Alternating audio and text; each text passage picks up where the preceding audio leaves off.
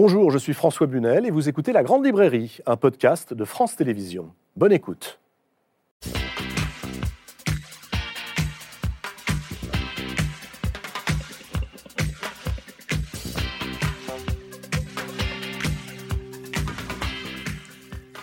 Bonsoir, bonsoir à tous et bienvenue dans La Grande Librairie. La lecture comme seconde chance, c'est ce que je vous propose d'explorer ensemble ce soir à travers des livres très différents, vous allez le voir, mais qui montrent ce que peuvent les mots pour se reconstruire, pour donner du sens à une vie, et surtout quand on connaît l'enfermement, en prison notamment. Vous savez, la prison, cette euh, micro-société dont le grand public ignore à peu près tout, et qu'il serait peut-être temps de regarder de près. Ce soir, avec nous sur ce plateau, deux écrivains qui ont connu la prison avant de s'imposer comme romanciers, excellents romanciers, et puis deux femmes qui travaillent ou ont travaillé en prison. Bonsoir René Frégny. Bonsoir François. René Frégny. Alors vous le dites souvent, les livres ont changé votre vie, celle du petit voyou de Marseille, j'allais dire de la petite frappe, Oui. devenu déserteur, condamné à trois ans de prison, fugitif, en cavale, devenu lecteur de grand chemin plutôt que bandit de grand chemin. C'est votre expression. Et puis qui est devenu écrivain. Depuis plusieurs années, René Frégny, vous animez des ateliers d'écriture en prison. Minuit dans la ville des songes raconte précisément ce parcours marqué par la découverte de la lecture et de la littérature. Fabrice Rose, bonsoir. Bonsoir euh, François. Très heureux de vous accueillir sur ce plateau, vous aussi. Merci. Vous êtes tombé, vous, dans la délinquance à l'âge de 18 ans. Vous avez enchaîné les années de prison. Combien Oui. au total? Au total, 25, 25 ans, en plusieurs fois. En plusieurs fois. Et, Vous avez fait trois tentatives d'évasion, Ouais. Fabrice Rose. ouais. Et puis vous avez découvert les livres à la bibliothèque de la prison. Vous nous raconterez dans quelles circonstances vous êtes devenu, vous aussi, lecteur, puis écrivain? Depuis que vous avez été libéré, il y a quoi, une quinzaine d'années? Bientôt 17 ans. vous multipliez les actions culturelles, et puis notamment en prison, hein, où vous animez avec l'association Lire pour en sortir des ateliers d'écriture. Et puis vous écrivez, Fabrice Rose, vous êtes vous aussi écrivain. Le plan, c'est le titre de votre deuxième roman, c'est un thriller. Il vient de paraître aux éditions Robert Laffont. Vous avez également participé à ce livre collectif intitulé Histoire de femmes et qui rassemble les écrits de 23 détenus de la prison de Roanne l'expérience de l'enfermement, mais vécue cette fois-ci de l'autre côté des portes, du côté des surveillantes dans le centre pénitentiaire de Rennes, le seul en France, exclusivement réservé aux femmes. C'est ce que vous racontez, Marie-Annick Aurel. Bonsoir. Bonsoir, monsieur. Très heureux de vous accueillir sur ce plateau, car euh, vous le racontez dans un livre document saisissant intitulé Au cœur de la prison des femmes, publié aux éditions Talendier. C'est vrai qu'on parle peu dans les médias de l'incarcération des femmes. Vous brisez un certain nombre de tabous dans ce livre. Et c'est un sujet que vous connaissez bien, Véronique Sousset. Bonsoir. Bonsoir. Merci d'avoir accepté d'être avec nous ce soir Avec sur ce plateau. plaisir. Je suis très heureux, car vous êtes euh, à un autre euh, poste d'observation, mais qui va nous permettre peut-être de faire le lien. Vous dirigez aujourd'hui ce centre pénitentiaire de Rennes, où euh, Marie-Annick Aurel a exercé pendant 37 ans. Vous publiez au Cherche Midi éditeur Fragments de prison. Ce sont des anecdotes, des portraits, des tranches de vie. La prison par le prisme de la rencontre, hein, en quelque sorte. Deux livres qui invitent à laisser les a priori de côté. Alors c'est vrai que quand on parle de la prison, on est tous conscients qu'il s'agit d'un lieu d'enfermement où le détenu purge une peine, mais la prison devrait peut-être être aussi un lieu de reconstruction pour chaque condamné, qui n'en demeure pas moins euh, un citoyen, non? Est-ce que c'est réellement, réellement le cas? Marie-Annick Aurel, vous surveillante pendant 37 ans Pour vous répondre euh, tout à fait simplement, je dirais que non. Ce n'est pas du tout le cas. Puisque pour que, pour ça soit vraiment le cas, il faut mettre des passerelles en place. Et moi, j'ai eu de la chance de travailler au centre pénitentiaire de Rennes euh, auprès des femmes. Et je pense que dans cet établissement, il y a eu des passerelles de mis en place pour que justement les femmes puissent se relever tranquillement à travers les livres, à travers autre chose, pas que les livres. Mais euh, je pense que dans d'autres établissements, et particulièrement chez les hommes, mais là je n'ai pas suffisamment l'expérience, Mm. euh, je pense qu'il y a encore beaucoup de travail à faire. Il faut que la prison serve à quelque chose. Cette idée que la prison doit servir à quelque chose, Fabrice Rose, après avoir passé 25 ans derrière les barreaux, euh, et avant d'être devenu un écrivain. Est-ce que vous diriez, vous, si on met de côté l'aspect romancier que vous êtes devenu, que la reconstruction est prise en charge et est possible aussi dès la prison Elle devrait l'être. Elle n'était pas à mon époque. Elle commençait à l'être euh, un peu avant que je sorte. C'était quoi Mais- votre époque? Mon époque, euh, j'ai connu la prison en 73 et je suis sorti en 2005. Donc, euh, à l'époque, il n'y avait pas à lire pour en sortir, il n'y avait, pas, euh, il y avait pas tous ces livres qu'on pouvait avoir. Il y avait des bibliothèques, mais c'était euh, des séries noires, c'était San Antonio, c'était, il n'y avait pratiquement pas grand-chose. Et euh, ça s'est ouvert euh, après les grandes émeutes de 74. Euh, Giscard avait nommé une, Hélène Dorlac à la condition pénitentiaire, qui a ouvert un petit peu plus. Mais quand je dis ouvert, c'était pas comme aujourd'hui, c'était vraiment. on commence à avoir des livres, on commence à avoir des livres, et petit à petit, et moi j'ai découvert les livres au, au placard, au mitard. Au mitard. On va revenir euh, sur la- votre ouais. découverte tout à l'heure, mais je voulais juste avoir ce, ce point de vue il faudrait. euh, sur cette question de la reconstruction. Véronique Sousset, quand vous entendez cela, c'est-à-dire que ça devrait, mais ça n'est pas le cas. Alors, Comment c'est- réagissez-vous en tant que allez, C'est- c'est un- directrice de centre pénitentiaire? Oui, c'est c'est un peu sévère. Moi, je peux témoigner de la place où je suis, et, et ça fait 22 ans euh, que je ne suis pas à la même place que vous, mais et en détention. Mais je crois que, justement, d'être attentif à, à ce que la prison soit ouverte, Hum. euh, elle est dans la cité, et, euh, et le dedans, le dehors. En fait, je crois qu'il faut aussi euh, donner corps et donner vie à ce terme de réinsertion. Je pose cette question parce que vous racontez, euh, c'est une anecdote très forte, page 38 de votre livre, un père dont la fille a été tuée et qui vous dit, à vous, directrice, assurez-moi que cet homme ne fait pas rien de son temps, que la prison sert à quelque chose. Que répondez-vous à cet homme, à ce père? Oui, c'était comme presque comme une leçon, c'est-à-dire autant de choses qu'on n'apprend pas à l'école. C'est-à-dire qu'il y avait un tesson d'émotion fiché dans, sa gorge et il me donnait cette leçon, ce, père avec une telle sagesse, euh, une telle émotion. Euh, J'étais. Enfin, il- me donnait la leçon et, il nous donnait enfin un peu le, chemin, c'est-à-dire que surtout que ça ne devienne pas rien et qu'on ne barre pas, vous savez, des, petits bâtons sur. Sur les murs et qu'on n'attende pas que les années passent ou ces gens qui deviennent couleur des murs. Et j'ai été, euh, oui, je, dis que je garde en mémoire en tout cas cette, euh, cette parole qui était euh, une, très très belle leçon de pénitentiaire.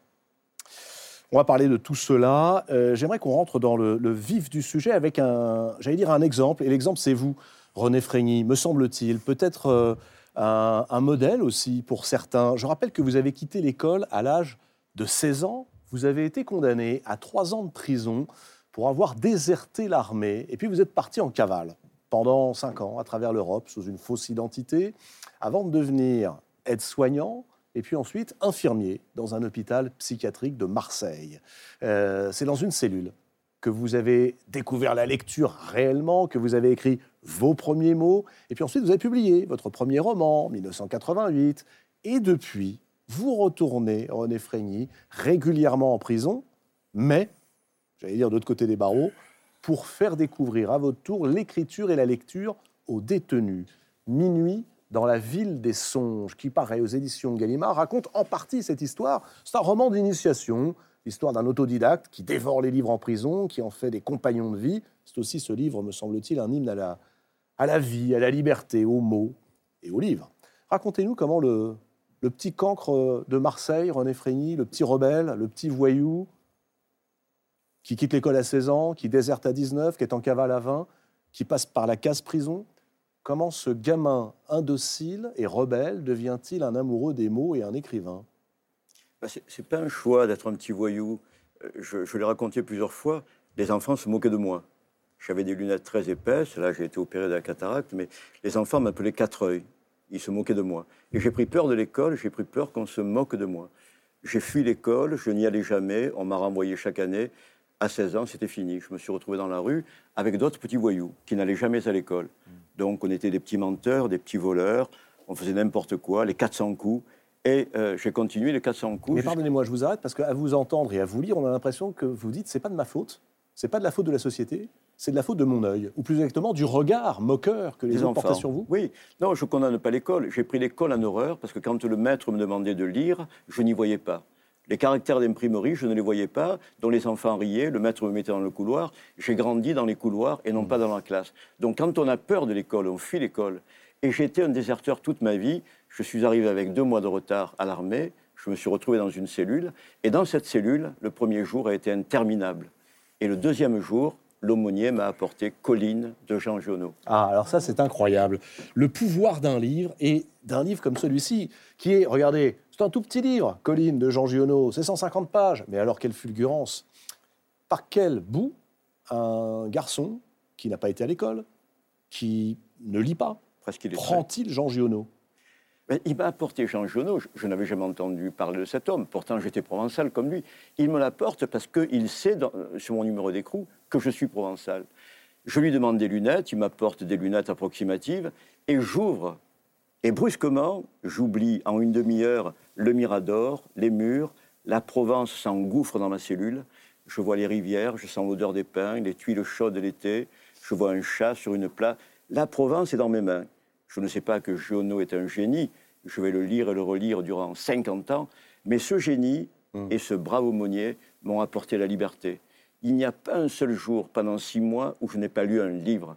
Et je me suis Alors, Pas un seul jour. Et là, je voudrais qu'on s'arrête là-dessus. Parce que vous le racontez dans ce livre, et, et c'est prodigieux. Parce que vous racontez que finalement, Giono vous donne goût à l'idée de lire un livre par jour. Mais ça, aurait pu être Dostoïevski, ça aurait pu être Jean Genet, Beckett. Il se trouve qu'il m'a apporté Jono. Mais il m'a ouvert les portes de la liberté. Et c'est ça le miracle de la prison, quand quelqu'un, c'est ce que je dirais ce soir et que nous dirons tous, si on ne fait pas rentrer les livres en prison, les écrivains en prison, les bibliothécaires en prison, mmh. la liberté de l'écriture en prison, c'est ce que vous faites depuis combien 20 ans, vous? Si on ne fait pas rentrer les livres en prison, la prison, ça va rester l'université du crime. C'est l'université du crime.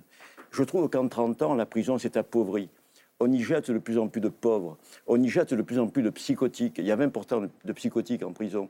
Eh bien, il n'y a que ça, des professeurs, les instituts, les livres, les écrivains, pour transformer la prison. C'est la culture la cruauté. On est au cœur hein, aussi euh, de votre euh, livre document à vous, Marianne Corel, intitulé Au cœur de la prison des femmes, ce qui revient énormément dans votre euh, livre. C'est ça, c'est la manière dont progressivement les choses se sont dégradées, cette inhumanité dont parle René Frégny, et, les livres vous semblent être aussi la solution. Vous avez vu des femmes pendant 37 ans qui pouvaient euh, ressentir la même émotion que René Frégny? Oui, tout à fait. Tout à fait. Le fait de pouvoir rentrer dans un livre et, presque parfois se retrouver dans un livre, retrouver leur, propre histoire, puisque à Rennes, il y a une grande bibliothèque et, mm elles trouvaient des livres certainement adaptés à leurs besoins. Et moi, j'avais quelques retours de, personnes détenues qui me disaient euh, oh, Ce livre, il est magnifique. Euh, il me rappelle mon enfance, il me rappelle ma jeunesse, il me rappelle ma mère, mon mmh. père. Euh, et on sentait qu'il y avait, qu'il y avait beaucoup de, d'émotions dans, dans, les échanges. Alors là, vous mettez le point sur quelque chose de très important. C'est comme un livre peut aussi nous rappeler ceux que nous avons quittés, que ce soit les parents par exemple. Et là, René Frégny, je me dis, mais quand même, vous exagérez un peu. Mais oui, parce que chez vous, tout de même, il y avait des livres. Vous venez d'un milieu extrêmement modeste à Marseille. Mais chez votre mère, trois livres. Il y a trois livres. C'est pas mal. Et pas n'importe lesquels. Oui. Ben, ma mère a vu que je n'y voyais pas. J'avais une mère extraordinaire et je crois que toute ma vie, j'ai écrit en pensant à ma mère. Tous mes livres, ma mère est partout. Et elle m'a lu ces trois livres parce qu'elle voyait que je n'y voyais pas, que j'avais jeté mes lunettes. Elle, vous les lisait à voix haute À voix haute. Mm. Donc il y a ceci, par exemple. Les Misérables. Les Misérables. De Victor Hugo. Ben, quand tu entends ta mère qui te met, quand tu as 8 ans, sur ses genoux et qui te lit l'histoire de Fantine, de Jean Valjean, de Cosette, comme c'était la voix de ma maman, je pensais que tout était vrai. Et tous les soirs, je pleurais en pensant à Fantine, à Cosette, à Jean. Et je suis devenu un peu révolté aussi parce que je pensais que tout ce que dit une maman était vrai et que Les Misérables, ce que racontait Victor Hugo, que tout était vrai. Je voyais Jean Valjean. Et c'est pareil quand elle m'a lu Le Comte de Monte Cristo. Le Comte de Monte Cristo, j'étais dans les cellules du château d'If. Dans notre cuisine, on voyait le château d'If.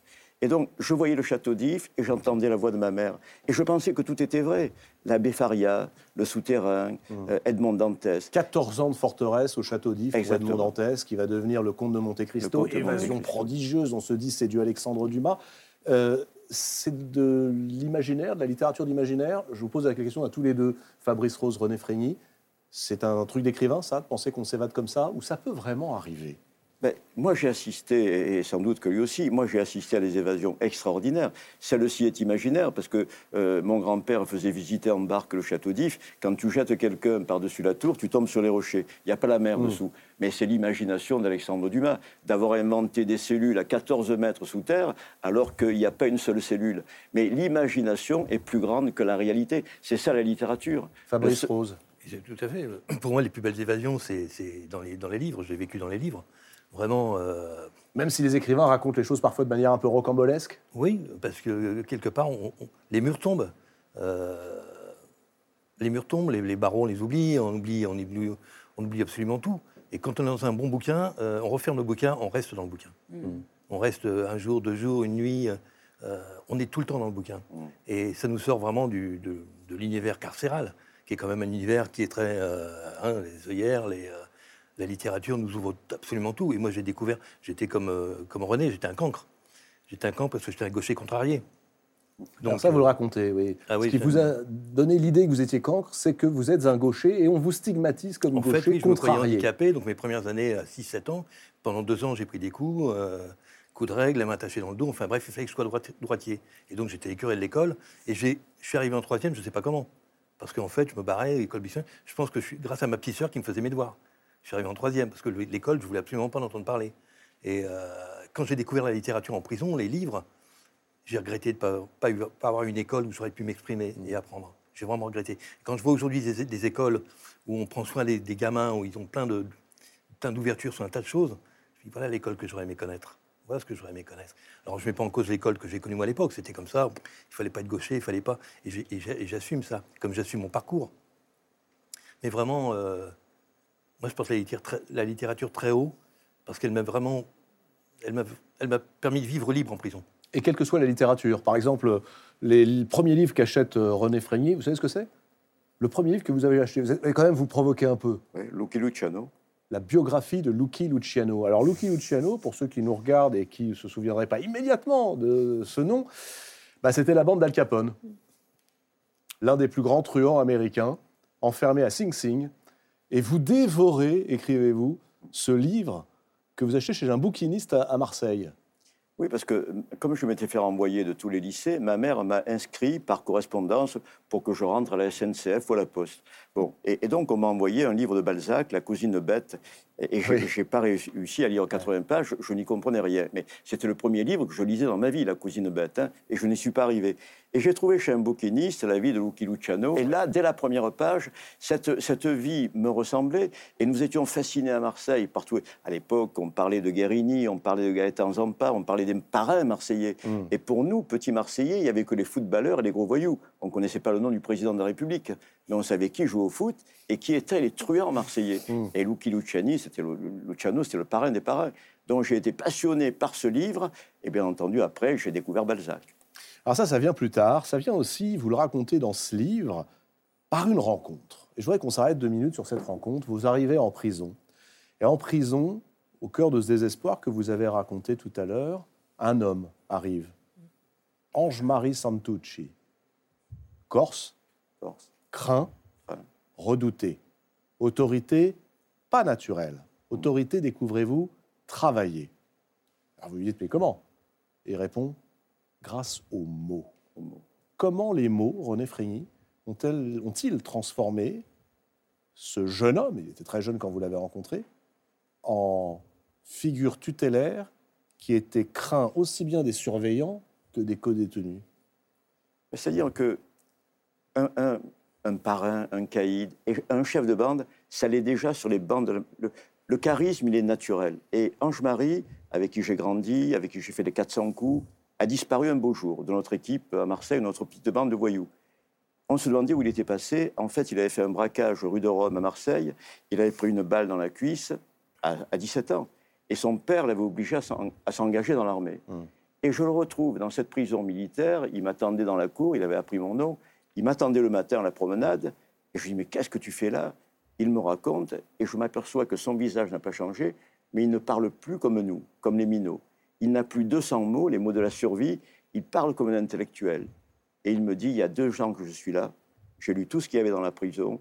Si tu veux être craint, lis. Tu leur feras plus peur que tu étais costaud. Lis. lis tout. Et il avait tout lu. En deux ans, il était devenu un intellectuel, il était devenu un militant politique, un rebelle cultivé, il était guévariste, il avait lu Ho Chi Minh, Castro, Marx, tout le monde, Mm. et la littérature. Et j'étais ébloui par ce minot que j'avais quitté dans les rues. On jetait notre cartable derrière n'importe quel comptoir et on allait marauder. Et je trouvais un intellectuel et il était très respecté. Quand tu es en prison, que tu arrives seul, tu sais pas du tout si tu vas être mangé dans une cour et tu te trouves avec le vrai patron de la prison. Parce que le vrai patron, c'est pas le directeur en prison, c'est le, le caïd du coin. Moi, dans, tous les, euh, dans toutes les prisons où je suis allé, et je pense que c'est pareil pour toi, quand il y a un Corse, un Marseillais, un Parisien qui est le parrain de la prison, c'est lui qui est écouté. Oui. Ah, il vous dit d'ailleurs, page 62, vous le racontez, on lit pour faire peur. Lis, René, tu leur feras très peur. Mais Ouais. On lit euh, pour faire peur ou pour s'évader Parce que ça ne va pas forcément plaire à Véronique Sousset, ça. Si euh, les livres sont là pour effrayer les surveillantes et pour euh, effrayer les directeurs de prison. Oh, si, si, puisqu'on on sait aussi que plus on a de mots, plus la violence recule. Donc euh, non, c'est pas effrayant, au contraire. Au contraire, c'est... Y compris pour faire peur. Oui, y compris pour faire peur. Il vaut peut-être mieux faire peur avec des mots bien choisis. Donc, euh, non, non, je, je trouve qu'au contraire, c'est.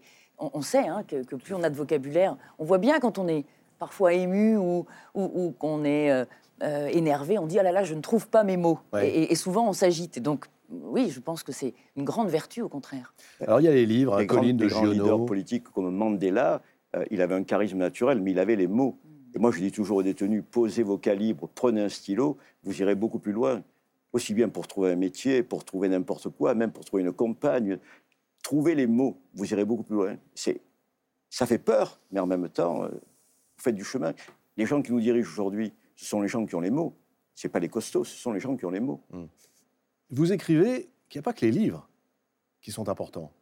Il y a ce petit carnet rouge qui tout à coup atterrit entre vos mains en même temps qu'un dictionnaire. Et alors, j'ai l'impression que c'est là que la métamorphose a lieu, la vraie métamorphose, pas seulement le fait de lire, mais de savoir utiliser les mots que vous avez lus. Que notez-vous sur ce carnet rouge? Sur les livres que je lis, il y a euh, 200 mots au moins que je ne comprends pas. Je demande à l'aumônier un petit dictionnaire et avec ce petit carnet rouge qu'il m'apporte aussi, je note la définition que je prends sur le dictionnaire de tous les mots que je ne comprends pas. Des mots philosophiques, des mots comme, euh, je me souviens, de dialectique, schisme, alacrité. Je note euh, la définition de tous ces mots. Ouais. Et il me reste encore aujourd'hui en tête avec la définition, parce que je, je l'ai écrite, la définition. Et c'est ma formation universitaire, je la fais d'abord dans cette prison, et je la ferai sur toutes les routes de France, d'Europe. J'aurai toujours dans ma poche un carnet rouge et un petit dictionnaire. Je n'utilise pour écrire que les mots de l'émotion, les mots les plus simples, le mot, le mot jardin, le mot tomate, le mot saison, le mot, les mots les plus gorgés d'émotion. Mais malgré tout, quand il y a un mot que je ne comprends pas, j'ouvre le petit Robert. Mais je pense que euh, même si on étudiait que Simenon emploie 700 mots pour ses livres, c'est l'homme le plus traduit dans le monde entier. Ouais. Simenon, 700 mots. Donc je, je continue à noter, mais ce n'est pas la quantité de mots qui fait la grandeur d'un livre, c'est la grandeur de chaque émotion qui est creusée par le stylo. On parle des mots, euh, mais les livres nous apprennent aussi le sens de la ponctuation. Ah, pourquoi faut-il mettre un point-virgule Que signifie une virgule? Ben, Une virgule peut changer une vie, peut vous arrêter le cœur même parfois. Tiens, racontez-nous, René Frigny, ce qu'il se passe lorsque le jour où vous êtes finalement prêt à aller comparaître après trois ans, il dit, euh, René Frigny, je suis en troisième année de cavale. C'est pas mal comme expression. Au bout d'un moment, vous en avez marre, vous revenez, vous êtes jugé, procès, jugement. Que dit le juge exactement? Je passe d'abord un mois et demi dans la prison du Fort de Vincennes, qui était une prison militaire dans ces derniers mois. Je passe tout l'été au Fort de Vincennes et je comparais devant le tribunal permanent des forces armées. Et là, les 12 militaires qui me jugent lisent ma condamnation. Soldat René Frény, parce que j'étais toujours soldat, vous êtes condamné à un an de prison. Et moi, je m'effondre, mais il avait mis une virgule, avec sursis. Avec sursis.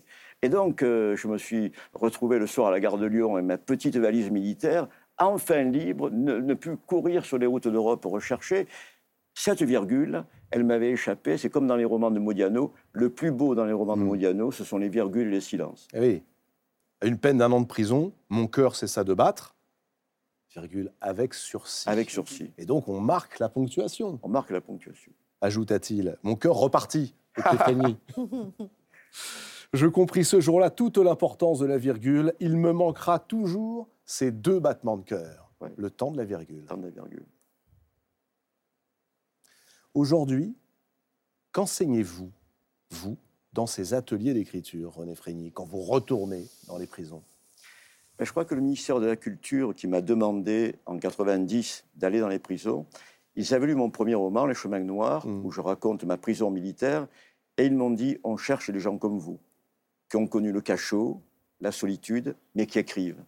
Et donc, comme j'avais déjà écrit trois, trois ou quatre romans, ils m'ont envoyé là-bas, dans la vieille prison d'Avignon, qui était la plus vieille de France, au bord du Rhône. Elle puait le salpêtre, l'humidité, les cellules étaient. Mais j'ai compris que euh, le ministère de la Culture n'attendait pas de moi que je parle comme un professeur d'université, mais que je parle comme quelqu'un qui connaît. Mhm. Et quand on m'a amené dans cette cellule qui était la bibliothèque, il y avait un détenu qui attendait les autres, la, la- la- la cellule était tapissée de livres, ils se sont assis par terre, moi ils m'ont donné la chaise, on a commencé à parler.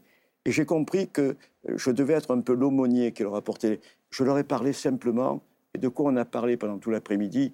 Pas du tout de littérature. Ils auraient eu peur. On a parlé de football, de l'OM, de voyage, de femmes.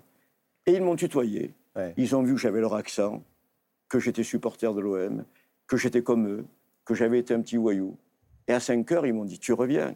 Je suis retourné pendant 30 ans, dans toutes les prisons du Sud. À quel moment, justement, cette euh, bienveillance et complicité, et on est vraiment au cœur de vos deux livres, hein, Véronique Cesset, Marie-Annie Corel, euh, si on veut remettre de l'humain au sein de l'établissement, il va peut-être falloir passer aussi par cette empathie-là. À quel moment on cesse de parler de foot, on prend un stylo, ou alors on donne un livre, et ensuite on demande d'écrire, comme euh, on va en parler, hein, Fabrice l'a fait avec les, les femmes détenues de la prison de Roanne. À quel moment ça se passe et comment on arrive à convertir des détenus qui n'ont pas forcément envie de le faire? Comment Bah, fait-on? L'avantage de la prison, concrètement, c'est que contrairement à l'année scolaire, ils ont le temps. Moi aussi. Je n'ai pas à les noter. Je n'ai pas à avoir de programme. Je n'ai rien. J'arrive avec ma vie, j'arrive avec mes émotions, et je sais que j'ai des hommes qui sont là pour des années. Donc, c'est eux qui m'ont dit un jour, mais on ne parle pas de littérature. J'ai dit, j'attendais que vous me le demandiez. Maintenant, on peut commencer. Je leur ai dit ce que je lisais. J'ai commencé à leur lire à haute voix des romans de Jack London. Je leur ai lu Le facteur sonne toujours deux fois, à, à voix haute. à voix haute. Qu'est-ce que ça apporte? Qu'est-ce que ça change? Ben, ça apporte que euh, je lis toujours un quart d'heure, 20 minutes. Après, j'ai lu L'étranger d'Albert Camus, qui est un roman très simple et qui m'a bouleversé. Le ministère de Meursault, bouleversant. Ouais. J'aurais lu comme ça euh, une dizaine de livres et ils se sont mis à écrire. Et puis, quelque temps après, je n'avais même plus de consignes. Ils écrivaient dans leur cellule, ils arrivaient avec leur cahier, Hmm. on buvait un café. À l'époque, le café était interdit. Depuis quelque temps, il n'est plus interdit dans les prisons, parce que c'est un excitant. Donc maintenant, il est autorisé, mais à l'époque, il était interdit. J'apportais un peu discrètement du vrai café. Les surveillants, bon, fermaient les yeux, Ah ouais. et on buvait du vrai café. Ça ferme les yeux, les surveillants? Oui, ça peut. Ça, Ça peut. peut. Oui. Oui. Ben, C'est-à-dire qu'en prison, il faut travailler avec les détenus, mais il ne faut pas se mettre à dos les surveillants. Donc, à midi, j'allais manger au mess avec les surveillants, je jouais à la belote avec les surveillants, on parlait de foot avec les surveillants. Et les premiers temps, il y a des surveillants qui m'ont dit Mais vous apportez de la brioche à des cochons. Vous apportez de la.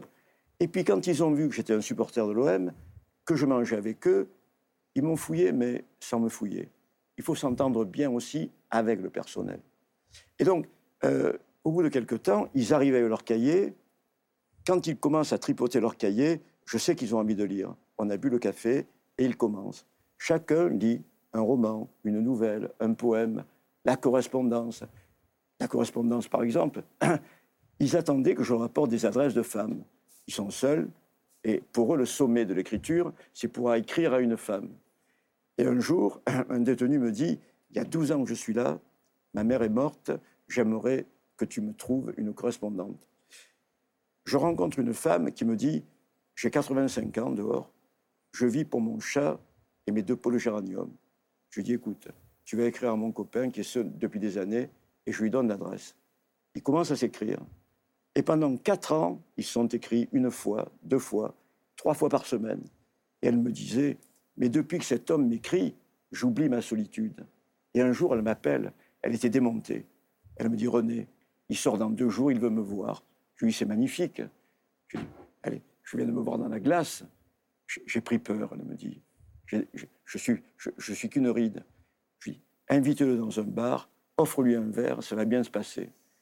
Appelle-moi après. Elle m'appelle, elle me dit, je l'ai vu, on a bu un chocolat. Je crois qu'il n'a même pas vu que j'avais 85 ans. Je lui dis, mais tu es tout pour lui, tu es sa maman, sa sœur, sa maîtresse peut-être, tu es, une copine, tu es toutes les femmes, tu es une, écriture de femme, tu es toutes les femmes. Elle me dit, c'est le plus beau jour de ma vie. Vo- Voilà à quoi sert la correspondance, l'écriture. Un détenu écrit à une femme, n'importe quelle femme, et son temps se met à se dilater. Et cette femme qui vivait pour son chat et ses géraniums, elle était presque amoureuse de cet homme, en sachant que ce serait impossible. Mais elle vivait pour quelqu'un. Et c'est ça l'écriture. Marianne Corel. Le parcours de ce monsieur, est, oui, il est extrêmement touchant. Moi, j'ai adoré son livre, d'une part. Euh, euh, J'avais l'impression de partir en voyage aussi, moi-même, puisque je connais la Corse et vous m'avez vous m'avez bien ramené en Corse dans votre livre. Et euh, Vous connaissez la Corse de la Cavale euh, avec euh, tous ces endroits Ah, je où, vais pas- je où vais pas René est obligé d'aller se cacher je ne vais pas vous dire que je connais la Corse aussi bien que, ce- aussi bien que monsieur, mais ce que j'ai lu dans son livre, je connais et j'ai marché sur ses pas. C'est ce que je peux vous répondre. Minuit dans la ville des songes, le nouveau roman de René Frégny vient de paraître aux éditions Gallimard. Alors Fabrice Rose pourrait ressembler à René Frégny, mais en fait pas tant que ça, quoique, quoique. Mais je trouve qu'il y a encore un autre parcours. 25 ans en prison, vous le disiez en plusieurs fois, trois tentatives d'évasion et deux romans au compteur. C'est pour ces romans euh, que vous êtes sur ce plateau, Fabrice Rose, et notamment pour celui-ci, Le Plan, qui vient de paraître aux éditions Robert Laffont. Mais c'est aussi parce que depuis que vous êtes sorti de prison, eh bien, vous êtes en charge de l'action culturelle des centres hospitaliers Cœur du Bourbonnais. Vous travaillez en EHPAD, vous animez également des ateliers d'écriture avec cette association Lire pour en sortir. Et vous avez notamment co-dirigé l'écriture de ce livre qui s'intitule Histoire de femmes, une vingtaine de détenus se racontent. Alors, le plan euh, est un livre qui est assez intéressant parce que je me demande dans quelle mesure votre ancienne vie de braqueur et votre nouvelle vie de visiteur de prison ne se chevauchent pas parfois. C'est l'histoire d'un braqueur en cavale qui entend bien se venger du mal qu'on a pu faire à sa fille, venger aussi les habitants d'un État africain tyrannisé par un dictateur dont le fils est un monstre de violence et que notre braqueur a décidé de kidnapper afin de demander une rançon. Évidemment, tout ça ne se passera pas du tout comme prévu. Avant de parler de l'écrivain Fabrice Rose, je voudrais revenir sur la vie du braqueur et sa conversion à l'écriture, puisque René nous a raconté. Est-ce qu'on peut dire aussi que c'est par la lecture, par les mots, que vous êtes passé, vous, de braqueur à écrivain? Oui, disons que mon temps carcéral, ça a été beaucoup la littérature, beaucoup l'écriture et tout, mais euh, non, je suis passé euh, de braqueur à écrivain en faisant, en faisant une promesse à ma fille euh, d'arrêter. euh, elle est venue un jour voir la centrale 10 heures, et puis elle avait 21, 22 ans, et euh, le matin, le parloir s'est très bien passé, puis l'après-midi, elle s'est effondrée, elle, elle- elle pleurait, euh, en me disant voilà, ma- mes cours de récréation étant petites, c'était les parloirs de prison. Quand tu es, quand es dehors, je ne sais pas si tu vas pas te faire tuer et tout. Et euh, bah là, je lui ai donné ma parole que j'arrêtais pour elle. Vous arrêtiez quoi? Vous arrêtiez D'être de braqueur, vous évader? braqueur. J'ai arrêté d'être braqueur pour elle, j'ai arrêté. Il me reste encore 12 ans à faire. Et euh, bah, une fois que j'ai donné ma parole, c'est fini. Et puis, euh, et je dis souvent, c'est ma fille qui m'a délivré. C'est vraiment pour elle que j'ai, Mm. euh, que j'ai, euh, j'étais tout arrêté. Et je me suis mis à écrire. Euh, De quelle manière De quelle manière se fait la rencontre avec l'écriture? Avec l'écriture, c'était au mitard. J'avais pris 45 jours de mitard. Motif Et euh, quand on est au mitard, bon, euh, je ne sais pas comment c'est aujourd'hui, mais à l'époque, il y avait un carton de bouquins, on nous amenait quelques bouquins, on choisissait un carton. On n'avait on n'avait pas les bouquins qu'on voulait. Mais je tombe sur euh, Pylone de, de Faulkner. Et au mitard, il y avait beaucoup à l'époque, beaucoup de, de pages arrachées. Des mecs qui arrachaient les pages. Et, et donc j'ai lu Pylone une fois, j'ai relu Pylone en, en- en étant frustré de ces pages qui manquaient. J'ai relu Pylone trois fois, quatre que vous, fois. attendez, vous l'avez relu quatre fois, mais vous fois. aviez pas la, il y avait la moitié de l'histoire qui La manquait. moitié, il y avait manqué 10 pages, 5 pages, et, et je voulais absolument. euh, et j'avais quand même un cahier de brouillon et un crayon, donc je me suis mis à essayer de reconstituer l'histoire de Pylone. Et euh, vous êtes pris pour vraiment- Faulkner, en fait. C'était un déclencheur. Et quelques mois plus tard, je refais 45 jours de mitard dans une autre prison, et je tombe sur un carton de bouquin et je vois Sanctuaire de, Faulkner. Je me dis, il me poursuit. Je prends Sanctuaire, et il manquait des pages aussi. Et j'ai fait la même chose avec Sanctuaire, que j'ai lu, relu, relu, relu. Et c'était le déclencheur de l'écriture. Vraiment le déclencheur de l'écriture. Et après avoir donné ma, parole à ma fille, en disant c'est bon, j'arrête, il me reste 12 ans, mais je vais, gérer, je me suis vraiment mis à, lire et à écrire. Et ma relation aux autres est devenue tout à fait différente. Été respecté en tant que braqueur, mhm. En tant que mec qui voulait se barrer. Que... Et dès l'instant où j'ai commencé à, leur parler des livres, euh, la relation était différente. Le respect, il vient parce que justement, on a les mots, effectivement, on a les mots. Et avec les mots, on arrive à convaincre et à désamorcer des situations de violence. Et y compris avec les surveillants, je veux dire, les surveillants, la, relation était totalement toute différente. J'étais plus dans. Euh, C'est-à-dire? Ben, Ils avaient compris que j'étais plus dans l'envie de me barrer, que mon évasion, c'était les livres et l'écriture. Et c'était beaucoup plus. C'était apaisé. C'était Vous en parliez ensemble? On en parlait ensemble, oui, on en parlait ensemble, oui. Mmh. On en parlait ensemble. Et parfois, j'ai même des, des, des co-détenus qui me disaient Attends, tu parles à celui-là euh, D'abord, je parle à qui je veux. Et on avait des, oui, des, des relations, euh, des surveillants qui lisaient, qui me parlaient des bouquins. Donc vous parliez de littérature ensemble Littérature, totalement, littérature, oui, oui. Et vraiment, la littérature m'a fait tomber des murs. Et, euh, y compris des livres, euh, les récits de la Colima, Chalamov. Que, de Chalamov, de Je l'ai lu deux ou trois fois. Et je l'ai encore chez moi, je sais que je vais le relire. Qu'est-ce qui vous touche dans un livre comme ça, qui est le récit donc d'un homme envoyé au goulag? Au goulag, ouais. Alors déjà, toute cette période de poètes et d'auteurs russes envoyés au goulag m'a passionné. Et ce qui m'a touché dans les récits de la Colima et, et Mandelstam, Mayakovsky et tout, c'est de me dire mais de quoi je me plains là? Parce que ces mecs, ces mmh. mecs, ils n'ont rien demandé. Eux. Ils sont au goulag simplement pour des écrits, pour une pensée, parce qu'ils écrivent. Moi, j'ai été hors la loi, j'avais choisi d'être hors la loi, je n'avais pas à me plaindre. Alors j'ai toujours assumé, je me suis jamais plaint, mais ils me donnaient une force. Ces, ces, auteurs me donnaient une force terrible. Je refermais les récits de la Colima. Euh, J'étais dans un palace, hein, par rapport à ce que je lisais. Et il me donnait une force. Et je disais à mes co-détenus, lisez ça. Lisez ça. On arrête de se plaindre, on lit Est-ce que ça marchait? Est-ce oui, le lisaient? Avec quelques-uns, pas tous, mais quelques-uns, oui. Oui, oui, euh, j'avais pas mal de potes qui lisaient, et oui, tout à fait. Et on arrive à transmettre. Et c'est vrai que Mandelson, Mayakovsky, euh, Akhmatova, tous ces gens-là, je les ai dévorés. Lus, relus, relus, dévorés. Tout à l'heure, René Frégny parlait de la lecture et de l'écriture comme euh, étant ce qui permet de trouver les mots. Tout à fait. Vous, qu'est-ce que cette lecture a, changé dans votre manière de vivre au quotidien à la prison? Il vous restait 12 ans encore à faire. Déjà, ma réflexion. Ma réflexion, j'ai commencé vraiment à réfléchir, à penser, euh, tenu par cette promesse à ma fille, et euh, ben, tout ce que j'ai pu apprendre dans les livres. Et j'ai compris, un jour, sur, une, sur, un, sur, un, sur un conflit qu'il y avait à la centrale de 10 heures, j'ai compris qu'avec des mots, j'avais réussi à désamorcer un truc de violence qui se préparait. Donc les mots sont vraiment un remède à la violence. Ils sont vraiment importants, oui. Ils sont un remède à la violence, oui. Marie Nicorel Oui, je pense que monsieur a complètement raison dans ce qu'il dit et dans sa manière de faire avec les autres également. Euh, parler de livres euh, avec des co-détenus euh, et, avec des surveillants. je suis complètement d'accord avec vous. Moi, j'ai eu de longues conversations avec des détenus sur des bouquins, sur des films, sur des pièces de théâtre. J'ai vraiment, euh, je pense avoir apporté, mais elles m'ont aussi beaucoup apporté. Parce que lorsqu'on travaille, on n'a pas toujours le temps. Mm. Et bah, elles, elles ont quand même le temps et elles s'informent. Aujourd'hui, elles ont tout pour s'informer. Et euh, j'ai parfois lu des livres grâce à l'échange avec des détenus.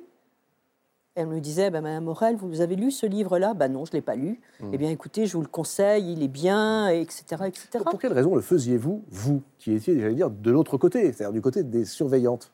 Ben, Ça me permettait de créer du lien à travers, à travers le message que la personne détenue me passait. Mmh. Euh, si, je, si je le faisais, je retournais vers elle et je lui disais ben, Je vous remercie de m'avoir euh, conseillé ce livre. En effet, vous avez raison mmh. ou pas. Et, et, on partait sur euh, des, des, échanges qui étaient, qui étaient relativement intéressants et on, et on arrivait à désamorcer oui, des situations parfois difficiles à gérer grâce à, à un échange à travers un livre, oui, ça m'est arrivé, ou un film, ou une pièce de théâtre, ou, une rencontre littéraire. Quel rôle, euh, Fabrice Rose, les polars, les thrillers, puisque aujourd'hui vous êtes auteur de polars et de thrillers, quel rôle cette littérature euh, a-t-elle joué dans euh, votre construction d'écrivain pendant les 12 dernières années qu'il vous restait? Et ce sont les années hein, au cours desquelles vous êtes devenu lecteur compulsif. Je pense que le, les premiers. J'ai pas lu tellement de polars. Les premiers polars que j'ai lus, c'était fin des années 70. C'était la série des, des Parker de, Ri- de Richard Stark. Ah bah euh, Stephen King, son autre nom. Je l'ai lu aussi, ouais. Euh, c'est ce qui m'a vraiment euh, attiré sur les bouquins. Et après, justement, toute la série dont je vous parlais, des, Russes, des, des- des Mhm. auteurs chinois, nord-américains, d'Amérique du Sud, espagnols. Je suis venu très plus tard au grand classique français. Je me suis mis au grand classique Donc c'est français. le parcours inverse de celui de René. Oui. Là-dessus. Et d'ailleurs, tout ce qu'il a lu, tout ce dont il parle, j'ai tout lu après. Ouais. Et puis un jour, j'ai une révélation. Je me suis dit, mais les femmes, elles écrivent aussi. Je disais pas de femmes. Et le premier bouquin de femmes que j'ai lu, c'est Barrage contre le Pacifique, Duras. Et ça a été une révélation, un coup de poing, Pourquoi?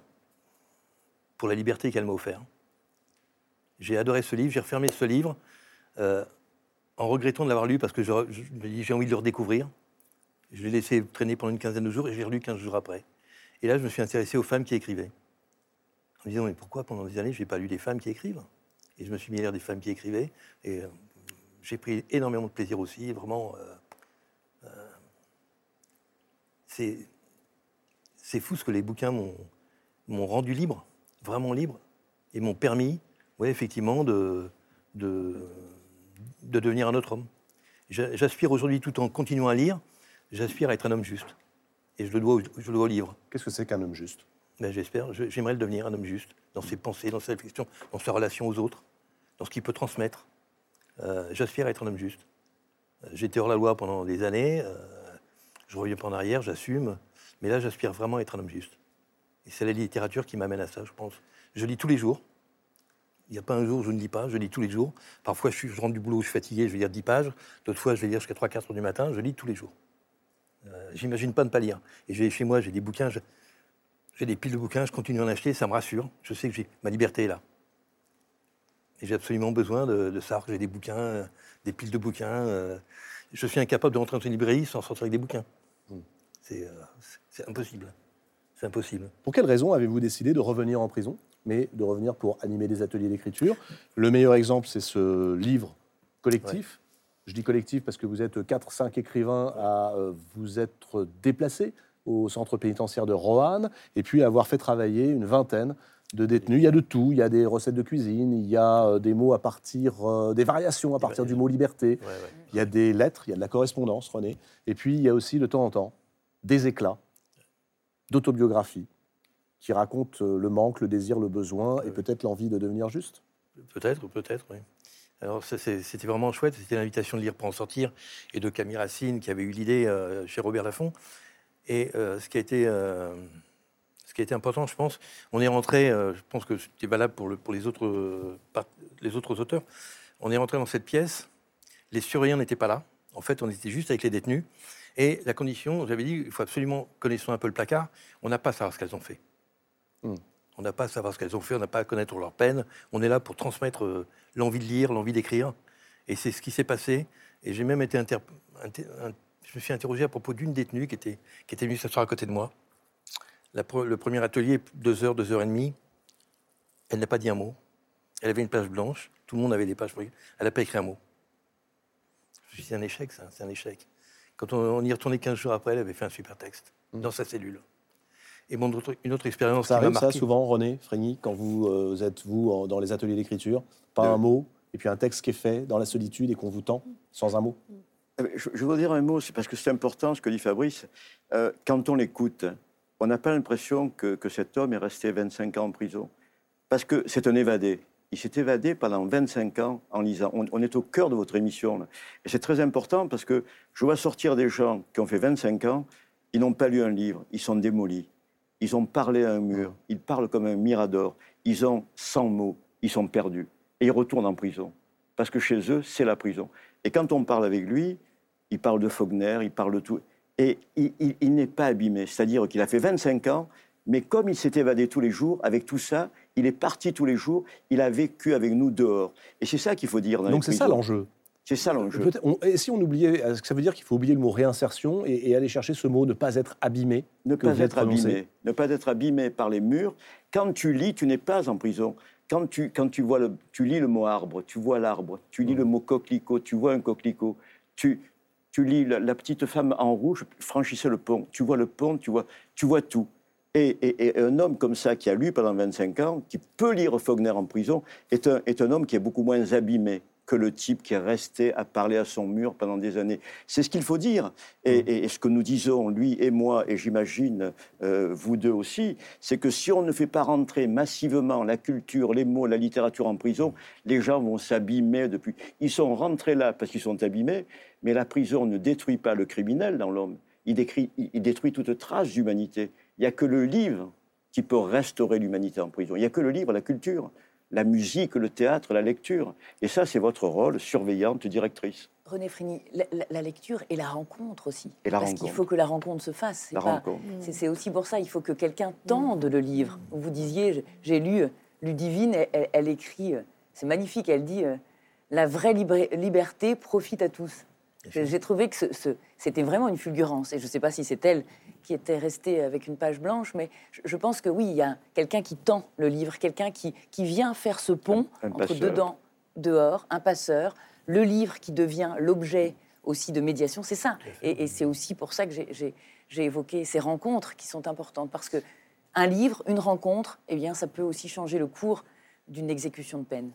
J'ai eu une anecdote avec un détenu à la santé. Je suis, il, y a, il y a quelques mois, je suis à la santé.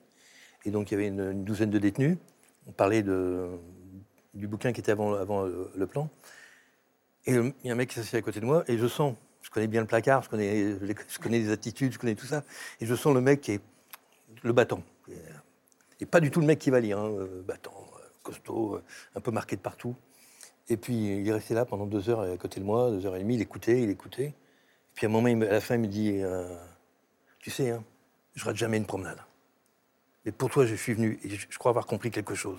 Alors, oui, il me dit Oui, je, je t'ai écouté et tout. En fait, quand on écrit, on, dit, on peut dire des choses qu'on n'ose pas dire. Je dis tout à fait ça, ouais, ouais. Effectivement, on transmet. Ben, il me dit Je vais rentrer dans ma cellule et je vais, je vais écrire à ma sœur tout ce que j'ai jamais osé lui dire. Et là, je me suis dit Je suis venu pour quelque chose. Ouais. Je suis venu pour quelque chose. C'est beau Un- ça. Ouais. Oui. Un mec, voilà, boum, et plutôt le, le mec qui touche pas les livres. hein. Mhm. Et je me dis, si maintenant il commence à lire, voilà, c'est- voilà, c'est gagné. C'est gagné. Et ça, c'est voilà, c'est grâce aussi à des gens comme vous qui, qui nous permettaient de rentrer. Parce qu'au début, la- l'aventure de l'histoire de femmes, moi, je pensais pas avoir l'autorisation de rentrer au placard. hein. Euh, et puis finalement, si, voilà, je suis rentré. Et Pour quelle raison? Bah, par, par rapport à mon passé. vous, Par pensez, rapport- vous pensiez Oui, que justement ce serait rédhibitoire Mais il y a que, quelques euh, années, ça aurait, ce- ça aurait été impossible, je pense. hein. Ça aurait été Oui, c'est impossible. c'est une vraie question euh, qui m'intéresse aussi. Euh, co- Combien de temps on reste sortant de prison? Bah oui. C'est- Combien Oui. de temps ça, ça, ça Mais marque? En fait, a- combien de a- temps on va dire c'est un ex-dollar? Oui, il y a un moment donné, on- on- il y a un droit à toujours, l'oubli, quoi. C'est-à-dire qu'on peut se dire, euh, c'était une partie. euh, Oui, je, je- je- je crois aussi euh, qu'on peut, euh, par votre témoignage et, et par ce que vous dites, c'est aussi donner à comprendre la prison autrement. À C'est-à-dire que oui, on peut, on peut y, y revenir et tout ce qui peut créer, une fois de plus, hein, c'est ces ponts. Euh, c'est ça qui, euh, qui donne sens aussi à nos métiers. C'est-à-dire que c'est comme ça qu'on pourra faire tout le reste. Mettez des livres dans, dans les mitards, mettez des livres à l'isolement, mettez des livres. Oui, après, j'ai il faut pas y fait rester plein d'années d'isolement. Il et, ne faut pas y rester heureusement plus qu'il y a des 45 livres. jours pour lire finir le livre. Donc, euh, on, fera- on peut peut-être faire en sorte de, voilà, que ça ne passe Ouais. pas par le mitard. Vous n'êtes pas obligé non plus d'aller au mitard en permanence, Voilà. Fabrice. Hein Non, je remercie jamais assez les- tous les auteurs que j'ai lus, euh, autrices et auteurs. euh, Alors, on peut lire aussi le plan, parce que dans le plan, euh, qui raconte, disais-je, euh, les envies à la fois chevaleresques et de vengeance d'un braqueur en cavale, il y a, euh, par exemple, ceci, page 143, que je relève, et j'aimerais bien que vous m'expliquiez ce que signifie cette phrase d'Antonin Artaud, épinglée sur le mur du flic qui tente d'arrêter notre braqueur. Voici la phrase. Vous n'empêcherez pas qu'il y ait des âmes destinées au poison. Elle est d'une violence inouïe, cette phrase d'Artaud. Vous n'empêcherez pas qu'il y ait des âmes destinées au poison. La fatalité du meurtrier et donc du prisonnier? Je sais pas, Artaud, c'est un mec qui, euh, pour moi, c'est un mec qui est important. J'ai presque tout lu. Mm. J'ai découvert Artaud sur, euh, ben, avoir 22-23 ans, j'étais au placard. Je commençais donc euh, tout ça, et sur une phrase. Mes rêves sont sans issue. Je ne demande d'une chose- qu'une chose, c'est comment faire. moi. Et cette phrase m'a bouleversé. Je me suis mis dans tout Artaud. J'ai dévoré Artaud. Et alors, j'ai pas d'explication sur, sur ça, mais voilà, c'est euh, l'écriture d'Artaud qui me passe, qui me parle. Elle me parle. Est-ce que vous la regrettez, votre vie de braqueur? Parce qu'en vous lisant et en lisant ce roman, j'ai le sentiment que de temps en temps, euh, vous dites la vie d'un d'un fugitif en cavale est pire que celle d'un homme en prison. On est en permanence sur le qui-vive, l'adrénaline est au maximum et on ne peut se reposer sur rien. Là, votre personnage, Man, euh, finit par se rendre compte que c'est absolument intenable. Oui, c'est intenable. ouais.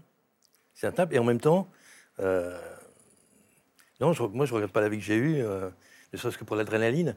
Et si j'avais une autre vie, est-ce que j'aurais lu? Est-ce que j'aurais lu si j'avais une autre vie? Je ne sais pas. Alors, je vais poser la question différemment. Que seriez-vous devenu si vous n'étiez pas devenu écrivain? Bonne question. Je crois que je serais- j'aurais continué à être un lecteur. Le plan de Fabrice Rose, je ne vous en dis pas davantage, c'est un thriller. Le problème d'un thriller, surtout quand il est fait par Fabrice Rose, c'est qu'il y a des indices qu'on ne peut pas dévoiler. Voilà. D'histoire de femmes également, euh, les deux aux éditions Robert Laffont. On va poursuivre dans un instant en rentrant en prison, mais j'allais dire d'une manière totalement différente avec vos deux témoignages, mesdames. Mais je vous emmène maintenant dans un endroit qui est un endroit indispensable. Il n'existe pas en prison, c'est prison, c'est une bibliothèque. Ailleurs, il y a des librairies et des librairies indépendantes. Cap cette semaine sur la Rochefoucauld, en Charente, car il y a tout juste trois semaines, une nouvelle librairie vient d'ouvrir. Elle s'appelle Le Trait d'Union, cette librairie. Elle est tenue par un jeune homme très audacieux, Éric Amaury-Zion. Ça valait bien un reportage signé Inès de la Motte Saint-Pierre. Regardez.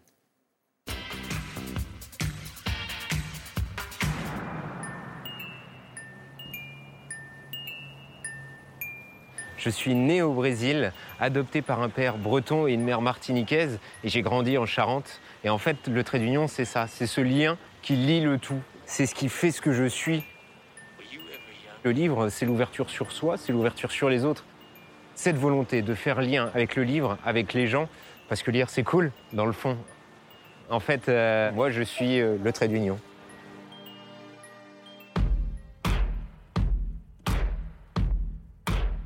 dingue de la vie, dingue de toi, dingue de tout. C'est un objet littéraire qui mêle et correspondance et poésie. Neil Cassady, c'est l'enfant terrible de la génération de la Beat Generation. Ce que j'apprécie le plus en fait chez Neil Cassady, c'est qu'il est complètement fou et qu'il n'y a rien qui l'arrête. Il y va comme ça en se disant on verra, on verra. Et en fait, euh, il lui arrive tout un tas de péripéties et je crois que la vie c'est ça, c'est d'avoir des milliards de péripéties. Le livre qui m'a touché en plein cœur, c'est l'Underground Railroad de Colson Whitehead. Ce livre, il est génial. C'est l'histoire de Cora, une jeune esclave née sur une plantation de coton. Et on va suivre l'histoire de cette jeune esclave qui va entendre parler d'un chemin de fer clandestin créé par les abolitionnistes des États du Nord pour les esclaves en fuite des États du Sud. C'est une course-poursuite passionnante pour la liberté, pour euh, échapper à un chasseur de primes qui veut absolument euh, remettre la main dessus. Vous êtes dans l'impossibilité euh, de le déposer une fois que vous l'avez commencé. Le livre qui m'a fait pleurer, c'est Une autre Aurélia de Jean-François Billetter. C'est un tableau de bord de la fin de vie de sa femme. Dans tout ça, il y a la vie qui continue, c'est extrêmement beau, c'est poétique, c'est fin, sans fioriture, sans chichi, il n'y a, rien à rajouter, il n'y a rien à enlever. Euh, c'est un texte bref, mais d'une puissance incroyable. Mon pamphlet, c'est Le Vagabond des Étoiles de Jack London. Le Vagabond des Étoiles, c'est Darrell Standing. Il a été incarcéré parce qu'il avait des idées et que ces idées, elles ne correspondaient pas à ce que la société attendait de lui. On va être dans cette prison avec une camisole de force et comment est-ce qu'il va trouver la capacité de s'échapper de cette prison? C'est un grand pamphlet contre la torture, contre l'incarcération et en fait, bah, c'est surtout un super roman et il faut absolument lire ça. La lecture, la littérature, les mots permettent de s'évader, de comprendre, mais aussi peut-être de se réinsérer, nous en parlons avec Véronique Sousset, directrice du centre pénitentiaire de Rennes, et Marie-Annick Aurel, qui fut surveillante à la même prison de Rennes, prison pour femmes, et toujours en compagnie de René Frégny et de Fabrice Rose. Les femmes représentent aujourd'hui 3,3% de la population carcérale en France. Une minorité, minorité invisible, dont deux livres racontent l'histoire. Marie-Annick Aurel, vous publiez donc aux éditions Talendier Au cœur de la prison des femmes, en collaboration avec Maria Poblette. C'est un récit très détaillé, de votre vie consacrée aux femmes condamnées à des peines longues, parfois même d'ailleurs très longues. Vous avez passé 37 ans dans ce centre pénitentiaire pour femmes à Rennes, d'abord comme surveillante et puis comme major pénitentiaire. Véronique Sousset, vous êtes aujourd'hui bah, la directrice hein, euh, de ce même centre pénitentiaire pour femmes de Rennes. Vous êtes également avocate en droit pénal, on va peut-être y revenir. Vous publiez au Cherche Midi Fragments de prison. Euh, vous n'êtes pas rencontrés hein, euh, l'une et l'autre, vous n'avez pas travaillé ensemble. Vous soulevez toutes les deux les questions justes que pose l'univers carcéral. Question juste, mais qu'on n'aborde pas très souvent, peut-être encore moins quand il s'agit euh, des femmes. Le quotidien, vu de l'autre côté des barreaux, la violence, la mort, le manque de moyens aussi. Vous plaidez toutes les deux pour une remise de l'humain au cœur de ce métier. Qu'est-ce que ça signifie très précisément? Être une femme en prison, aujourd'hui, est-ce que c'est plus difficile qu'être un homme en prison? Marianne Corel je pense que c'est plus difficile pour une femme d'être en prison. Parce que vous avez annoncé 3% hmm. de femmes incarcérées. Et moi, j'ai toujours constaté, j'ose espérer que ça a changé, que les têtes pensantes de notre ministère, donc le ministère de la Justice, pensaient souvent hommes et oubliaient femmes. Et j'ai un exemple dans le livre, c'est le kit arrivant. Hmm. Puisque j'y ai Complet, écrivez-vous pour les hommes Complet pour les hommes, il manquait rien. Hmm. Hein, c'était au, moment de...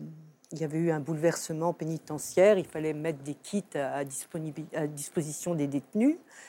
Et on a reçu des kits où il manquait l'essentiel pour une femme. Et heureusement qu'à cette époque-là, on avait un directeur euh, euh, qui, qui, a rebondi euh, rapidement en, disant mais c'est pas possible quoi. Non ça va pas il y a quelque chose qui va pas.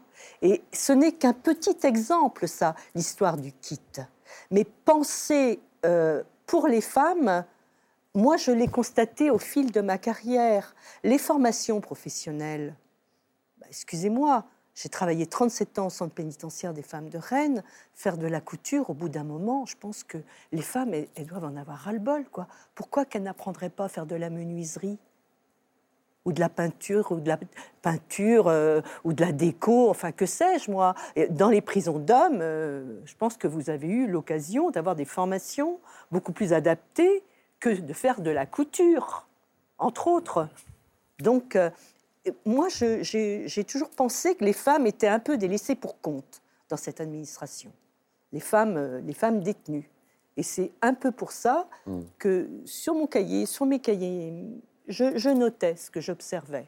Et aujourd'hui, j'ai eu cette chance de rencontrer Maria Poblette et de pouvoir faire un livre et de pouvoir écrire Dans lequel on ressent beaucoup de colère aussi, et pas seulement sur ce point-là, on va y revenir. Oui, oui, il y a eu de la colère, bien sûr qu'il y a de la colère, il y a toujours de la colère d'ailleurs. C'est encore intéressant, euh, lorsqu'on parle des personnels pénitentiaires, ben, un peu de respect pour ce personnel quand même. On met toujours en avant les policiers, les gendarmes, les pompiers, soit j'ai le respect pour l'uniforme, il n'y a aucun problème.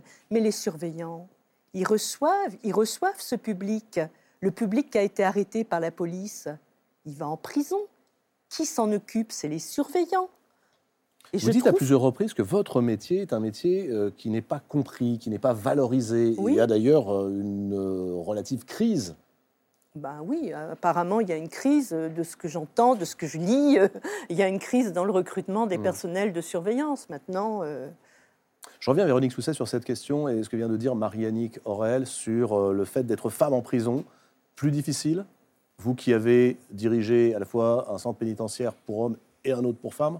Oui, alors ça fait 22 ans que je suis directrice d'établissement pénitentiaire, donc j'ai connu des maisons d'arrêt, la surpopulation, euh, cette urgence hein, aussi de, cette question-là, mais aussi des maisons centrales, pas, hmm. pas à Isère, mais à Saint-Maur et, d'autres établissements. Euh, alors les, choses, euh, les choses ont changé. Ce que décrit Madame est, plus du tout le cas pour prendre la, prison des femmes de Rennes. Heureusement qu'on fait d'autres formations professionnelles qui sont moins genrées et qui permettent d'ouvrir sur d'autres perspectives. Je pense notamment réparatrices de smartphones. voilà, il faut imaginer ce que ça peut être de faire entrer 400 téléphones évidemment désactivés.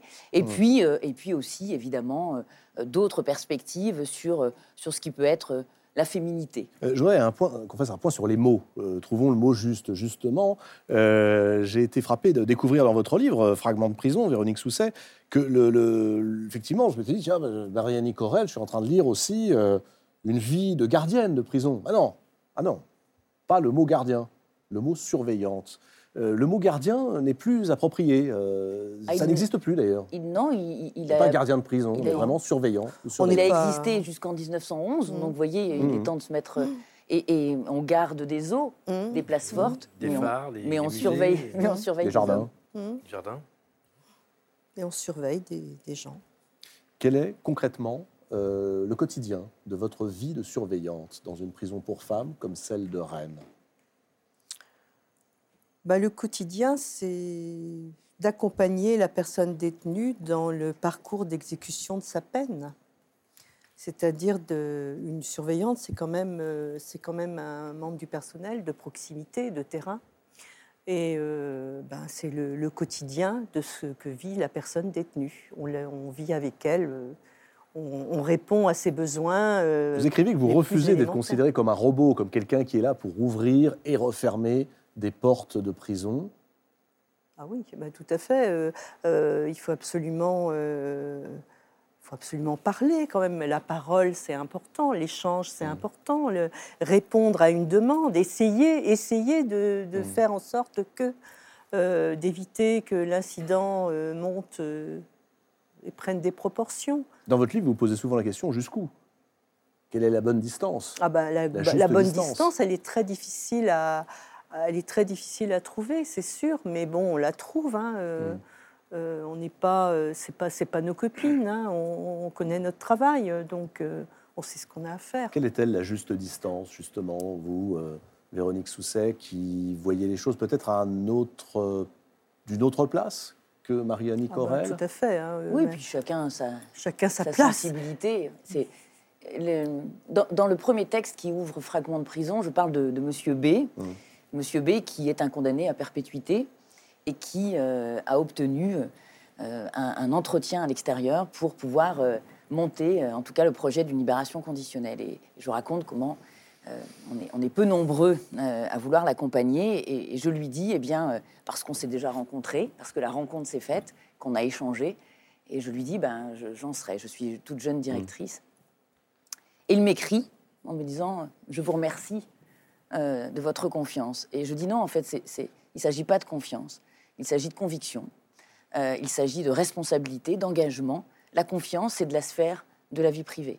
Et, voilà, j'avais posé les choses, et puis euh, au fil de l'histoire, eh bien, finalement, euh, il me donnera tort, puisqu'on aura un grand éclat de rire à la fin de cette histoire, et, peut-être que finalement, il y aura eu un peu de confiance. Non, je pense que quand on exerce une mission, que l'on sait pourquoi on est là, qu'on a choisi, c'est pas le hasard euh, pour ma part d'un concours. Quand, on a une mission, quand on sait pourquoi on est là, on l'exerce et la, la distance se fait assez naturellement, en tout cas. Mais ce qui n'empêche pas la rencontre. Pour quelle raison avez-vous choisi l'univers carcéral D'abord parce que je suis attachée aux valeurs de la République, euh, que j'avais sans doute euh, du service public euh, chevillé au corps, que j'étais d'une famille de gendarmes. Peut-être que ça aussi, ça m'a peut-être donné le goût de l'uniforme, je ne sais pas. Mais j'avais, après des longues études de droit en tout cas, la conviction peut-être que je pouvais être utile euh, dans, dans ce lieu. Je ne connaissais personne qui avait fait de la prison, je n'y étais jamais entrée. Personne dans ma famille non plus n'était euh, de l'administration pénitentiaire. Mais euh, la question de la peine, et de Mm. son double sens, évidemment, m'avait euh, longtemps interrogée et depuis euh, intéressée. J'ai- À l'époque, on ne disait pas Master 2, mais mon Master 2, c'était justement sur la détention provisoire. Voilà. Et, et donc, il y avait déjà une appétence pour cette question-là. Et, et qu'est-ce qu'on peut faire pour que la prison euh, eh bien, euh, serve à quelque chose et, et soit euh, un, un trait d'union avec l'extérieur, même si, évidemment, euh, c'est important aussi, à un moment donné, euh, de pouvoir euh, faire exécuter une peine. On ne prononce pas les peines, on, on les fait exécuter. Et vous, Marianne Aurel, pour quelle raison finalement? Parce que vous parlez, vous le dites dans le livre, c'est pas non plus une vocation. Non, c'était pas une vocation, euh, non, Euh, puisque j'avais passé le concours pour être euh, infirmière en psychiatrie à l'hôpital Sainte-Anne, que j'avais euh, obtenu d'ailleurs. Et en parallèle, j'avais passé celui de l'administration pénitentiaire. Et donc j'avais le choix, le choix des deux. Donc l'un me conduisait à Paris, l'autre à Rennes. Donc j'ai fait le choix de Rennes. Donc au départ, je, je suis rentrée dans l'administration pénitentiaire, peut-être pas par hasard, parce que moi aussi j'ai le respect des, des valeurs de la République. Et, une fois que j'ai commencé à travailler en prison, au, fil du temps, j'ai trouvé ma place et j'ai tout, de suite su que je pouvais faire quelque chose. Mmh. Euh, René Frégnier, dans un livre que vous avez publié il y a, un peu moins d'un an, Carnet de prison, qui fait partie de ces petits euh, libelles ou pamphlets publiés chez Gallimard, vous, parliez des prisons comme, je cite, de cités cruelles et égoïstes. Cités cruelles et égoïstes, quand vous entendez Véronique Sousset, quand vous entendez euh, Marianne Corel pour, pour parler des, des prisons de femmes, je n'ai animé qu'une seule fois un atelier d'écriture dans une prison de femmes. Mmh. Et ça s'est mal passé. Ça s'est mal passé parce que je pense que la, grande différence des hommes et des femmes, c'est que les femmes vont voir les hommes en prison pendant des années, les mamans, les sœurs, les épouses, les maîtresses. Parfois, les épouses et les maîtresses à des jours différents, mais les hommes ont des visites. Et les femmes en ont très peu. Les hommes, euh, au bout d'un an, deux ans, ne viennent plus voir les femmes. Et donc un jour, je reçois un coup de... C'est une petite anecdote, mais elle, illustre bien ce, ce que je dis je reçois un coup de téléphone et le directeur de la prison de Valence, la vieille prison, me dit Nous avons 15 femmes ici, elles vous ont écouté sur France Inter, vous parliez des baumettes, elles aimeraient vous rencontrer. Donc j'envoie mon papier d'identité et trois semaines après, je vais à la prison de Valence. On boit le café, la surveillance chef vient me chercher et m'amène à l'activité. Les femmes étaient là. Je me présente, je parle un petit peu des ateliers, la surveillante était là, et tout d'un coup on entend une sonnerie. La surveillante me dit c'est une retardataire qui est chez le dentiste. Elle va chercher la retardataire et elle nous enferme. Et une femme se lève, 23, 24 ans, elle vient vers moi et elle me dit Monsieur Frény, il y a 5 ans que je suis dans ce trou pourri, j'ai jamais vu un mec, le mec qui est jamais venu me voir. Je peux vous faire un petit bisou Et j'ai été surpris, un petit bisou. Oui, si vous voulez. Elle me fait un petit bisou, mais elle a éclaté de rire, ce moment de détente. Mmh. Et elles se sont toutes levées. Et moi aussi, mon mec, il n'est jamais venu. C'était un moment de détente. Et elles m'ont toutes embrassé. Et je me suis retrouvé couché sur ma chaise. Elles m'embrassaient toutes. Et moi, je me disais, mais ce soir, quand je raconterai ça aux copains, c'est presque inespéré, quoi. Et on a entendu un cri. et la surveillante était rentrée. Et elle, m'a pu, j'étais dessous. Et j'étais sous un moulon de femmes qui m'embrassent. Elle est repartie. Et elle est revenue à le directeur, qui n'était peut-être pas aussi intelligent que vous. Il m'a dit, Monsieur Frény, il est 9h du matin, vous les embrassez toutes, qu'est-ce que ce sera à midi? Et il a arrêté l'activité, je me suis retrouvé dans la rue, c'était... Parce que chez les hommes, pendant 30 ans, personne ne m'avait demandé un petit bisou. Ça, je veux bien Et la grande différence, la grande différence, elle est là, je crois. C'est que les hommes reçoivent encore des femmes, ils peuvent discrètement faire l'amour au parloir, alors que les femmes ne reçoivent pas beaucoup d'hommes et ne sont gardées que par des femmes. Vous, vous le constatez, ça, toutes les deux? Oui, les, les, oui. les femmes sont plus vite, plus rapidement isolées. Aussi parce que, il faut le dire, parfois les crimes sont, des crimes intrafamiliaux. Et donc, évidemment, par le crime, on, est isolé. Mais euh, c'est vrai qu'on voit beaucoup moins d'hommes arriver euh, au parloir, comme on en voit euh, à Fleury-Mérogis, des femmes avec des gros baluchons de linge qui viennent voir des frères, des cousins, des maris. Oui, très vite, elles, sont très vite isolées. Mais, mais elles rebondissent. Et, et, votre anecdote le prouve. Elles ont encore du ressort. L'une des questions euh, taboues précisément sur ce sujet, c'est l'amour. Euh, l'amour, ou plutôt la sexualité. Vous l'évoquez, euh, toutes deux d'ailleurs. Hein. Pour quelle raison est-ce encore tabou, Marianne Corel bah Pour moi, ça ne l'est pas. Hein. Pour moi, c'était pas, c'était pas tabou du tout. Hein. Moi, des... Pour vous, non, mais il semblerait quand même à vous lire que dans la prison, ah, bah ça le soit. Bah oui, bien sûr, peut-être, mais bon, euh, dans un milieu de femmes, que deux femmes s'aiment, euh, bon, euh, c'est pas, c'est pas un gros scoop. Hein, c'est plus dur pour les hommes. Oui, oui, c'est, oui certainement, oui, ça. C'est plus verbalisé. Chez mal en prison, c'est très très difficile. C'est admis chez les femmes, chez les hommes, c'est vraiment tabou. Oui, moi j'ai vu des femmes se tenir par la main, j'ai vu des femmes se paxer, j'ai vu des femmes demander à être dans la même division pour pouvoir être ensemble le plus, le plus souvent possible. Oh, moi, c'était rentré dans les, dans les mœurs. Hein. Donc le, regard dont vous parliez tout à l'heure en début d'émission, hein, ce regard René Frény qui d'un coup peut aussi dévaster une vie, le regard a changé aujourd'hui. Oui, je pense que le regard a changé, évidemment, et il changera encore, et ça évolue au fil, du, au fil du temps, heureusement. Vous avez été très loin euh, dans ce- sur ce sujet, si je puis me permettre. Oui, alors j'espère que ce n'est pas euh, ma seule contribution à l'amélioration des conditions de détention. Mais oui, effectivement, euh, il y a cette détenue qui, qui- qui, justement, m'interpelle lors. Euh, on met en place, euh, c'est l'application de, de la loi, on met en place des commissions de consultation de personnes détenues. Et, et donc là, on a des échanges sur, sur divers sujets euh, qui font partie hein, du- du- de la vie en collectivité. Et donc, évidemment, on attaque des, des sujets qui sont assez faciles. Et puis, il y en a une, je dis, euh, en fait, elle me met en joue. Et euh, elle a justement le mot, elle, comme euh, une arme. Et elle se dit, alors là, je vais euh, la déstabiliser, cette directrice qui m'a l'air bien à l'aise. Et donc, elle me dit, bon, il y a quelque chose dont on n'a pas parlé, c'est euh, l'amour. Non, non, je ne vous parle pas du sentiment, je vous parle de la sexualité. Et voilà, et parce qu'elle a aussi une histoire, je le raconte, euh, elle a aussi une histoire, et donc euh, elle dit, mais pourquoi on n'a pas de, de sextoy? Voilà, donc c'est un sujet, il ne faut pas que ça soit un problème. Voilà.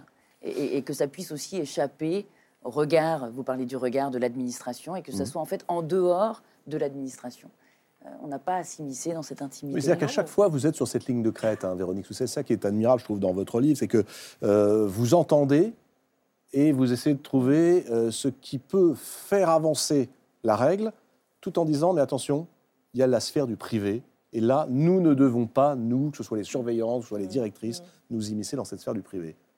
Oui, mais, je crois que c'est aussi euh, l'expérience dans les, dans les prisons d'hommes, et notamment en maison centrale. Enfin, euh, voilà, euh, euh, Fabrice le sait sans doute, mais euh, voilà, le, le- le respect de euh, son territoire. hein, on parlait euh, des caïds, mais il y a aussi un territoire, et en, maison centrale où, où sont in- incarcérées les personnes, euh, voilà, les, les plus, les profils les plus sérieux.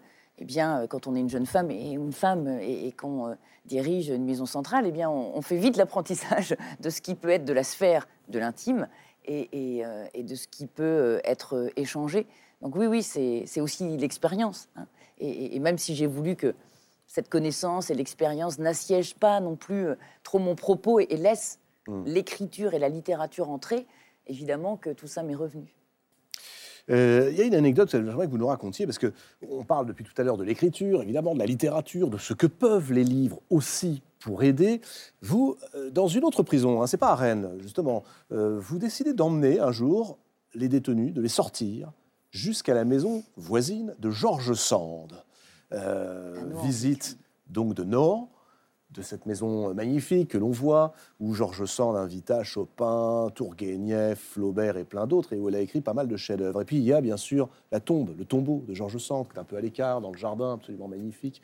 Pour quelle raison était-ce important pour vous d'emmener des détenus à l'extérieur, dans ce mausolée de papier et à la littérature?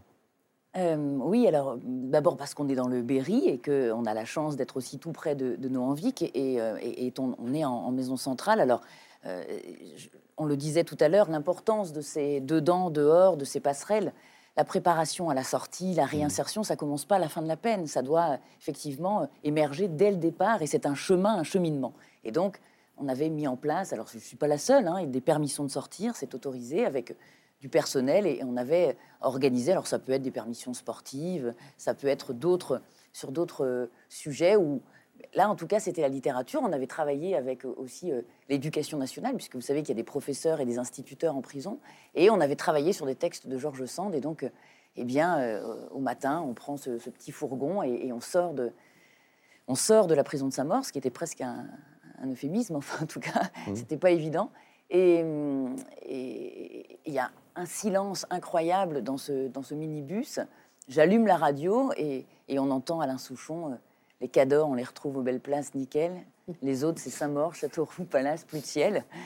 Et, hum, et puis, on, va justement découvrir la maison de, de Georges Sand. Et évidemment, euh, alors chacun avec euh, sa sensibilité, son émotion. euh, C'était pas forcément que des gens érudits non plus, hein.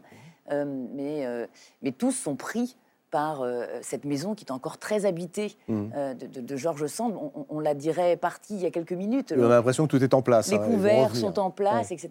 Et puis, évidemment, pour notamment l'un d'eux euh, qui n'a pas eu l'occasion de, et pour cause, euh, de, de, de se recueillir sur la tombe de, sa famille, évidemment, là, il y a quelque chose voilà, il, il dit je, je me remémore, mais c'est aussi mes morts, enfin, qui me reviennent. Voilà, donc c'était, oui, un moment, un moment très fort. C'est le mot juste. C'est le mot juste. Euh, Vous évoquez aussi brièvement, Véronique Sousset, les écrivains qui ont passé une partie de leur vie en prison. Il y a ceux qui euh, y ont été de manière sporadique, pas très longtemps, euh, comme par exemple Verlaine, hein, rappelez-vous, il avait tiré sur le petit Arthur R. Euh, bon, il a fait quelques euh, jours, quelques semaines de prison. Euh, Apollinaire, Apollinaire qui avait été compromis euh, dans le vol de la Joconde. Euh, et puis il y a les autres, il y a ceux qui passent leur vie. Il y a euh, par exemple Jean Genet. Et puis il y a le marquis de Sade. Qu'est-ce que ça vous inspire, vous, René Frégny, ces écrivains classiques qui sont, dont la vie est liée à la prison? On pourrait parler de Dostoïevski également, euh, avec ce simulacre d'exécution avant le bagne qui a duré plus d'une dizaine d'années. Pour quelle raison y a-t-il un lien si puissant entre la création littéraire et la case prison? Mais parce que c'est un lieu monacal, fermé. J'ai travaillé en psychiatrie, c'est un lieu fermé pendant Mhm. dix ans. Je vais depuis 30 ans en prison. Et c'est peut-être ces lieux fermés qui permettent le plus de libérer l'imagination. Un, un roman, c'est un arbre. Nous avons tous nos racines, plus ou moins fragiles. Et quand on se met à écrire, ce sont des frondaisons, des feuillages. Et quand on lit Jean Genet, on peut lire n'importe quel livre, essai sur la prison. On n'entrera jamais autant en prison que quand on lit euh, Le journal du voleur, quand on lit Le miracle de la rose. Miracle de la Rose, Parce que là, dans, dans- dans chaque phrase de Jean Genet, ça respire, ça transpire la prison. C'est la puissance des mots, du mot juste. Euh, que dire? Moi, j'écoute bien sûr tout le monde, mais je pense que le vrai sujet, on est en train maintenant de l'aborder. Qu'est-ce qu'il faut faire dans les prisons aujourd'hui? Les prisons, dans l'état où elles sont, d'encombrement, de paupérisation, de misère, de, de surpopulation. Moi, je vois des gens de plus en plus pauvres. Il faut construire des prisons beaucoup plus petites, pas des prisons de 2 ou 3 000 personnes, mais des, de- des prisons de 200 personnes. On se lève le matin, on prend une douche, on va à l'atelier, on prend une douche, on va à l'école, on apprend à parler, on apprend à lire. Parce que sinon, on ne construit pas des, des- des- des citoyens, on détruit des hommes. On apprend n'importe quel métier dans des ateliers. Boulanger, pâtissier, peintre, je- peut-être pas boucher, parce que c'est quand même un peu énorme, mais enfin, tous les métiers. Et, et- et- et pareil pour la littérature. Donc moi, je pense que des prisons plus petites, ça coûtera un peu plus cher. Mais dire ça, c'est peut-être se mettre quelques électeurs à dos qui ne veulent pas payer d'impôts pour les prisons, mais c'est penser aussi aux victimes. Parce que si on ne soigne pas ces criminels qui sont en prison, on en fera de grands criminels. Ce qui- ce qui est Le point commun à vos quatre livres, c'est l'idée de la récidive, tout de même, qui à chaque fois La récidive. Oui, et qui est pos- possible. Possible, présente. Vous semblez dire, René Frégny, Fabrice Rose aussi par votre action, que c'est le pouvoir des mots, que c'est les ateliers bibliothèques, que c'est l'imaginaire, que c'est la quête du mot juste qui peut éviter tout cela. faut davantage, Et il faut- encore, de livres dans les prisons D'accès à la littérature Il faut du théâtre, il faut de la musique, culture il en faut- général. Il faut de la culture en général. il faut de la culture. Et je vais rebondir sur ce que vous disiez. euh, il faut aussi que la peine ait un sens, donner un sens à la peine. Comment faire? Justement par la culture, par, euh, par les formations, Et de par, euh, permettre aux personnes de s'en emparer. de se réapproprier. C'est-à-dire s'emparer la peine, en faire Il quelque faut que le chose. détenu ait un rêve, un avenir. Moi, ils me disent, mais tu crois que ce que je fais là avec toi depuis 5 ans, 6 ans, ça me servira à quelque chose? Je leur dis, non seulement ça te servira à aborder une femme en trouvant les mots, parce qu'au bout de 20 ans, tu ne sauras plus traverser la rue. Tu ne pourras pas demander un croissant, tu auras peur de la boulangère. Et si tu lis, tu seras presque comme dans ton jardin en sortant. Parce que les mots qu'on emploie dehors sont les mêmes que tu liras. Tu prends un livre et tu montes dans n'importe quel train. Si tu ouvres pas de livre, ce soir, tu seras encore en cellule. Et dans dix ans, tu seras en cellule. Si tu ouvres un livre, tu feras le tour de la planète trois fois dans la journée. Voilà, il faut vivre avec un rêve, sinon tu ne sors pas de prison.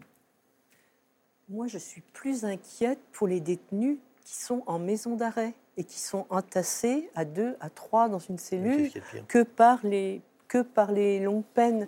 Les longues peines, euh, je pense que on leur on leur donne les moyens pour euh, pour aller vers le livre, pour aller vers les études, pour aller euh, vers des formations. Je pense qu'on leur donne les moyens. Mais en maison d'arrêt, on entasse des gens à trois, à quatre dans une cellule, mais c'est insupportable. Et quand vous dites euh, il faut se lever le matin, se laver, se, enfin se lever, se laver, C'est ce qu'il faudrait aller- faire. mais c'est ça, C'est ce c'est qu'il ça faudrait qu'il faire. faudrait faire. Mais Mais actuellement, Mais ça, il y a tellement peu de psychologues que le mec, il peut rester six mois dans sa cellule. C'est ce- c'est un droit de rester dans la cellule. On ne va pas le voir. Bien sûr. Je disais qu'il y a 20% de psychotiques qui ne sortent plus. Bien sûr. Ils tournent seuls pendant des années. J'ai- eu des copains dans l'atelier d'écriture qui me disaient J'ai 40 ans, on m'a mis dans une cellule avec deux jeunes. Pendant 15 jours, je n'ai pas pu aller au cabinet parce que le cabinet est dans un coin. Il y a une murette jusque-là. Quand, quand je vais au cabinet le matin, on voit ma tête, il y a les, les bruits et les odeurs. Il me dit Je me retiens. J'attends qu'il descende en promenade pour aller au cabinet. Eh bien, j'ai été opéré parce que je n'allais plus au cabinet. C'est ça la promiscuité. C'est le matelas par terre, c'est les blattes, c'est les cancres là, et c'est ne pas pouvoir aller au cabinet parce que quand on, quand on a 40 ans, on veut pouvoir aller au cabinet tout seul. Alors l'avantage, quand on, quand on déconne un peu, c'est qu'on se retrouve DPS et qu'on est seul en cellule. DPS DPS, détenu particulièrement signalé, et là on est seul en cellule, où qu'on aille, on est seul en cellule. On ne subit pas cette promiscuité. euh, Mais d'autres contraintes. D'autres contraintes, oui, oui, d'autres contraintes. Oui, avantage entre guillemets. Les jeunes ne supportent pas la solitude, mais à partir d'un certain âge, on a besoin Oui. du silence pour pouvoir lire. Tu, tu arrives de promenade, ils mettent la cellule, à tu- la, la télévision à, à tue-tête, et malheureusement, c'est pas la grande librairie. Et tout- toute la soirée, tu as, comment tu veux lire Dostoïevski, 1000 pages, Raskolnikov, avec des conneries que tu vois tous les soirs à la télé? Tu peux pas. Ce soir, j'ai fait tourner le mot dans les prisons où j'interviens. Il y a 40 maisons d'arrêt et prisons où on regardera la, la- grande librairie. Ceux qui regarderont ce soir cette émission euh, comprendront sans doute le pouvoir libérateur des mots, attendront vraisemblablement qu'il y ait davantage encore de culture, vous l'avez dit, et euh, dans la culture, bah, euh, ces livres qui nous permettent de tout faire, le cinéma, les films, la musique et le théâtre. Est-ce que demain, Véronique Sousset, c'est aussi votre rôle à vous, par la littérature, par ce livre, d'alerter euh, au-dessus de vous euh, les pouvoirs publics, les hiérarchies, et de dire, allez, allons encore plus loin, faisons bouger les choses. tout ce qui peut permettre justement de, bousculer, de chercher du sens, de redonner, euh, de, se poser la question du sens, d'aller au-delà des préjugés. Bien sûr que, ça sert, mais moi je, je, je reste modeste, je, voilà, je m'en tiens à ce que j'écris, et en revanche mon action, mon action, euh, là, euh, je vais dire mon métier, ma mission, là oui, je vous assure que je serai volontaire et dynamique. Mais pour J'ai l'impression est- que vous ne croyez pas que les livres puissent changer les choses. Bien sûr que si. Moi-même, je change puisque j'écris Ouais. et, et on en parlait. Bien sûr que si. Les- les- la, la littérature, euh, je vous le disais, euh, l'importance euh, quand on a le livre, euh, l'association Lire pour en sortir, j'ai fait appel à eux alors qu'on était justement dans le Berry et qu'on n'avait pas beaucoup euh, d'autres activités culturelles. Donc, bien sûr que je crois au pouvoir des livres. Je, veux vous juste pose la rester question, modeste par je- rapport au mien. Je vous pose la question parce que vous-même, vous la posez, mais de manière un tout petit peu différente. Et j'aimerais avoir une réponse à cette question-là. Que René Frégny a abordé, et on sait aussi que c'est euh, un des tabous actuels. Comment faire prendre conscience qu'un homme, ou une femme d'ailleurs, euh, bah, en fait ne se réduit pas à un acte, aussi terrible soit-il Comment faire prendre conscience que quelqu'un qui a commis l'irréparable peut avoir le droit à une deuxième chance? C'est ce que j'ai. Moi, je n'ai pas, j'ai- j'ai pas rencontré un seul monstre en prison. Il y en a peut-être. J'ai rencontré des gens qui avaient, qui avaient eu des moments monstrueux. Mais euh, je, je pense que c'est en parlant avec eux, en leur donnant confiance, en étant un être humain, qu'on les amène vers l'humanité. Et, et la plus belle phrase qu'on m'ait dite, on me l'a dite en prison. On m'a dit de jolies choses dehors. Mais en prison, la plus belle phrase qu'on m'ait dite, Quelle est-elle? C'est Yves qui me l'a dite. Il m'attendait dans le couloir pour l'activité. Et il m'a dit Je viens chaque lundi parce que tu sens la femme, la voiture et la forêt.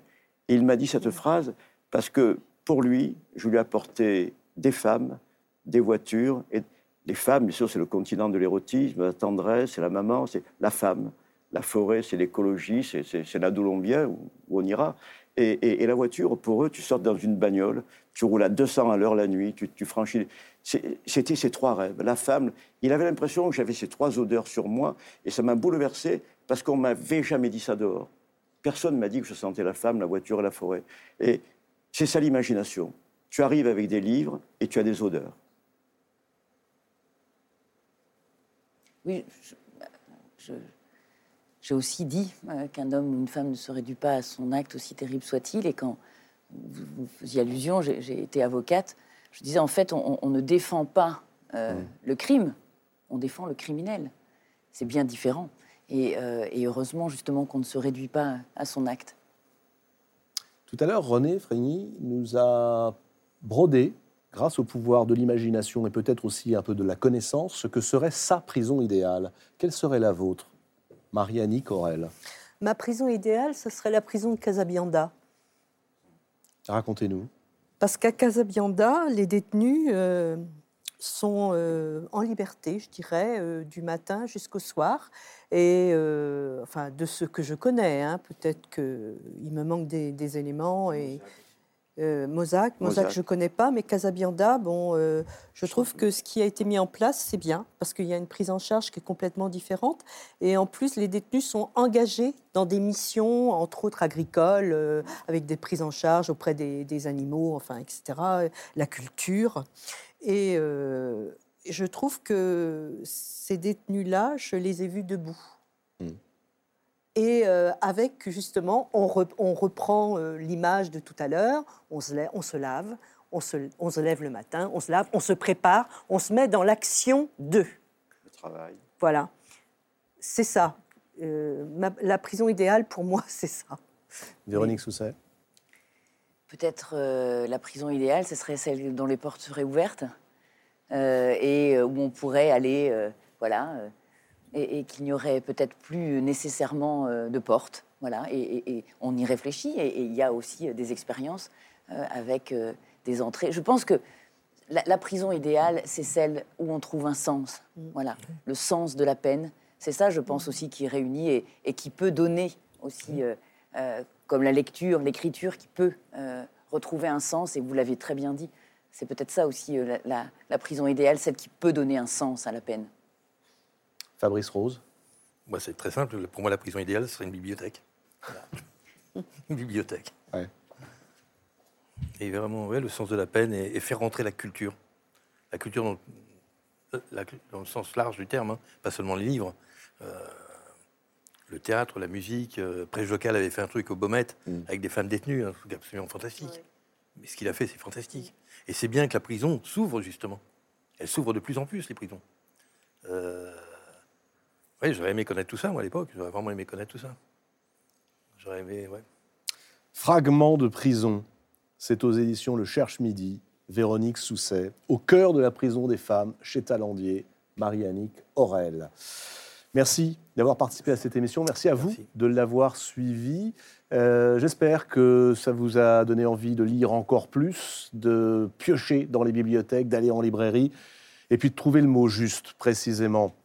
Cette émission, vous pouvez la voir et la revoir sur le site France.tv en replay. Vous pouvez l'écouter également en balado-diffusion sur toutes les plateformes de podcast. Et vous pouvez repartir avec tous les livres dont nous avons parlé ce soir, à condition de répondre à la question qui va vous être posée dans un instant sur les réseaux sociaux de la Grande Librairie. La semaine prochaine, bah, on s'évade complètement. Je vous emmènerai à New York pour vous proposer de retourner voir Patti Smith, William Boyle, James McBride et quelques autres grands écrivains new-yorkais en toute liberté.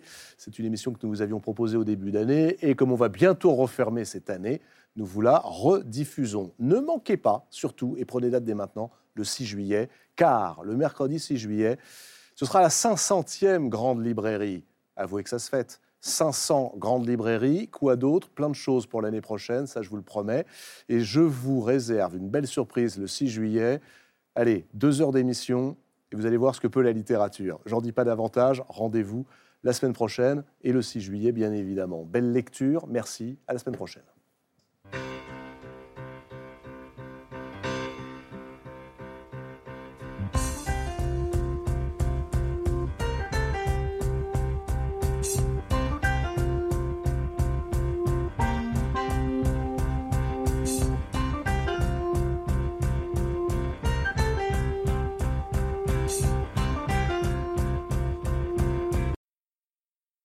C'était La Grande Librairie, un podcast de France Télévisions. S'il vous a plu, n'hésitez pas à vous abonner. Vous pouvez également retrouver les replays de l'émission en vidéo sur France.tv.